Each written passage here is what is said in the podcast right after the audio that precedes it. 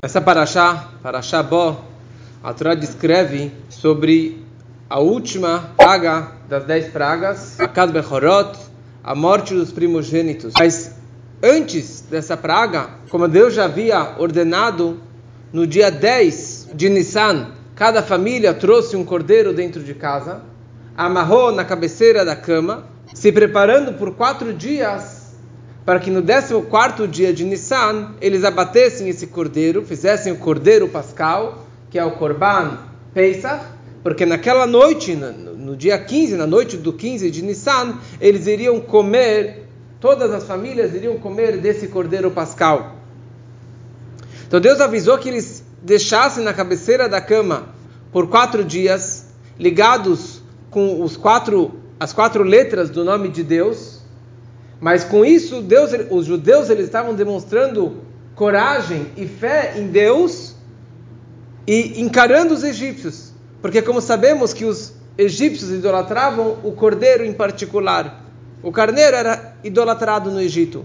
E aqui os judeus precisavam pegar o cordeiro, amarrar dentro de casa, e todos os egípcios testemunhando 600 mil famílias pegando 600 mil cordeiros dentro de casa, mais ou menos avisando que seria abatido e que você, primogênito egípcio, vai morrer daqui a pouquinho, quando que nós iremos estar comendo, comendo esse churrasquinho, você vai morrer. E é como é sabido, eles fizeram uma guerra interna entre os egípcios, os primogênitos, matando o próprio, eh, os pais, e contra o governo, para que libertassem os judeus, porque eles sentiram na pele a dor e o perigo na pele. Mas, de qualquer forma, o fato que os judeus fizeram esse cordeiro pascal foi um mérito, foi uma grande mitzvah para que eles pudessem ser redimidos do Egito. Como é sabido que, como a gente fala na Agadá, Ve'atarum ve'eriá, você, o povo estava nu, estava despido, estava sem roupas, ou sem méritos para serem redimidos do Egito. Eles não tinham mitzvot, eles eram assimilados, muitos faziam idolatria, então eles não tinham méritos para sair do Egito. Então por isso que Hashem lhe deu para eles a mitzvah, o preceito do cordeiro pascal. Para poder fazer o cordeiro, eles precisavam fazer o Brit Milá, que muitos não tinham Brit Milá. E também a mitzvah, o preceito de consagrar a, a lua, o Kiddush HaChodesh, que isso já foi uns dias antes. Mas de qualquer forma, Deus ele ordena que cada pessoa, que cada família esteja dentro de casa reunido com a família, no Seder de Pesach, o primeiro Seder de Pesach, com matzah, com maror, com o, a, com o pedaço de carne do, do, do cordeiro, e vão comer isso aqui naquela noite dentro de casa. E vocês peguem do sangue do cordeiro, vocês vão passar no batente da porta, por dentro ou por fora? Por dentro. Nas imagens mostra, nos desenhos mostra que o sangue estava para fora de casa. Mas a verdade é que o sangue estava para dentro de casa. O anjo da morte não precisava ver o sangue para saber que aqui é, um, é uma casa judaica. O ponto é que os judeus se conscientizassem que eles são judeus e que eles estão fazendo esse cordeiro pascal nessa noite. Aliás, esse sangue era uma mistura de dois sangues era uma mistura do sangue do Brit Milá que eles acabaram de fazer, que também precisava de muita coragem fazer o Brit Milá com uma idade avançada, e daqui um, dois dias sair para uma jornada no deserto. Então era tudo uma questão de coragem, de um Misirut Nefesh, que eles estavam demonstrando para Deus que eles realmente acreditam neles, nele. Porque, como eu já expliquei uma vez, Todos aqueles que negaram a salvação divina, eles morreram já na praga da escuridão. Então, todos aqueles que estavam aqui vivos, é porque eles realmente acreditavam em Deus. Mesmo que eles ainda faziam, talvez, idolatria, mas eles acreditaram em Deus e queriam sair do Egito. E daí, nessa paraxá, tem duas frases. Quando que Deus está anunciando sobre a morte dos primogênitos nesta noite, então, por um lado, Hashem ele fala: Ani yotze betoch Mitzrayim. Eu vou sair ou eu vou entrar dentro do Egito e vai matar, eu vou matar todos os primogênitos egípcios. Mas tem uma outra frase que diz: Ve'avarti beret Mitzrayim. Balai lahazé. Ve'avarti, laavor, de passar. de passagem. Eu vou passar pelo Egito. O Met Kol Bechor e todo primogênito egípcio vai morrer como se fosse no automático. São duas palavras que não, não, se complementam. Quer dizer, ou que Deus ele entrou no Egito, quer dizer que ele foi com um foco, que ele, ele entrou no Egito para matar os primogênitos, ou que Ve'avarti, ele simplesmente passou, né? by the way, quer dizer, ele passou pelo Egito e automaticamente os, os primogênitos morreram. Quer dizer, Hashem ele passou no Egito e no automático, digamos, todo o seu exército foi abatendo todos os, os, os primogênitos. Então como que foi isso? Quer dizer, em outras palavras, qual foi o propósito de Akadosh Baruch Hu, como nós falamos na Haggadah de Pesach, Ani velo Malach, Ani velo Shaliach, Ani Hashem velo Acher, quer dizer, quem entrou, Vehikiti, quem que vai abater os, os primogênitos egípcios? Ani, eu, a essência de Deus, o nível máximo de Deus, não um mensageiro, não um anjo, ninguém mais, eu próprio. Não foi uma extensão de Deus, foi a essência máxima de Deus, que ele entrou dentro do lugar mais impuro do mundo, mais promíscuo do mundo, mais idólatra do mundo, que era o Egito. Imagina, você pegar Deus e colocar num lugar tão, tão impuro como esse? Deus não poderia mandar mensageiros para fazer uma coisa dessa? Para sujar a mão de sangue, digamos assim, para abater os egípcios? É para isso que Deus desceu no Egito? E o que acontece com um judeu que naquela noite que Deus falou Deus falou: ninguém saia de casa nessa noite. Proibido. Se você sair, olha, o anjo da morte está pela rua e vai matar qualquer um. Ele não sabe diferenciar entre judeu ou egípcio. Então não saiam de casa. E naquela noite que Hashem falou para que ninguém saísse de casa, o Abramino decidiu e jogar a gamão lá com o Mahmoud, o vizinho dele. Ele foi lá jogar chashbes com, com o amigo dele, tá certo? Ele, ele queria jogar com o amigo dele naquela noite. Deus falou, não saiam de casa. Todo judeu estava em casa fazendo o Seder de Pesach. Ele falou, sabe o quê? Eu não me importa, eu vou, eu vou jogar com meu, com meu vizinho. Já estou tão, tô aqui 210 anos, imagina. Eu vou me despedir dele, sei lá. E ele era primogênito. O que aconteceu com esse judeu com esse Abramino primogênito que foi na casa do egípcio, na noite que Deus falou: não saia de casa. O que aconteceu com ele? Morreu. Não morreu. Não. não aconteceu nada com ele. Não aconteceu nada com ele. Porque tinha o sangue.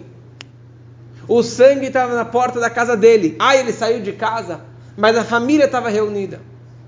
Quando a gente fala Pesach, normalmente a gente chama Pesach significa pass over, né? Passar, que Deus ele pulou. E normalmente nós interpretamos essa frase quer dizer que pulou. Deus, ele foi no Egito, ele entrou na casa de cada egípcio para matar cada egípcio, e ele pass over, ele pulou as nossas casas, né? Pulou as casas judaicas e não matou os primogênitos judeus. Assim que todo mundo interpreta o pass over. O que acontece com o judeu que ele estava na casa do egípcio. Então Deus ele entrou na casa do egípcio, ou quer dizer, veio o anjo da morte, matou o anjo, o, o primogênito egípcio, mas o judeu ele não morreu. Sabe por quê? Porque Passover tem uma outra explicação. E a explicação do Passover significa não que Deus ele entrou na casa dos egípcios e ele pulou a casa dos judeus. Deus não precisava descer num lugar tão, tão impuro, tão baixo como o Egito, para sujar a mão de sangue para matar os egípcios. Deus ele desceu no Egito para pecar, para pegar cada judeu e judeu pela mãozinha dele e falar: Kumitmir.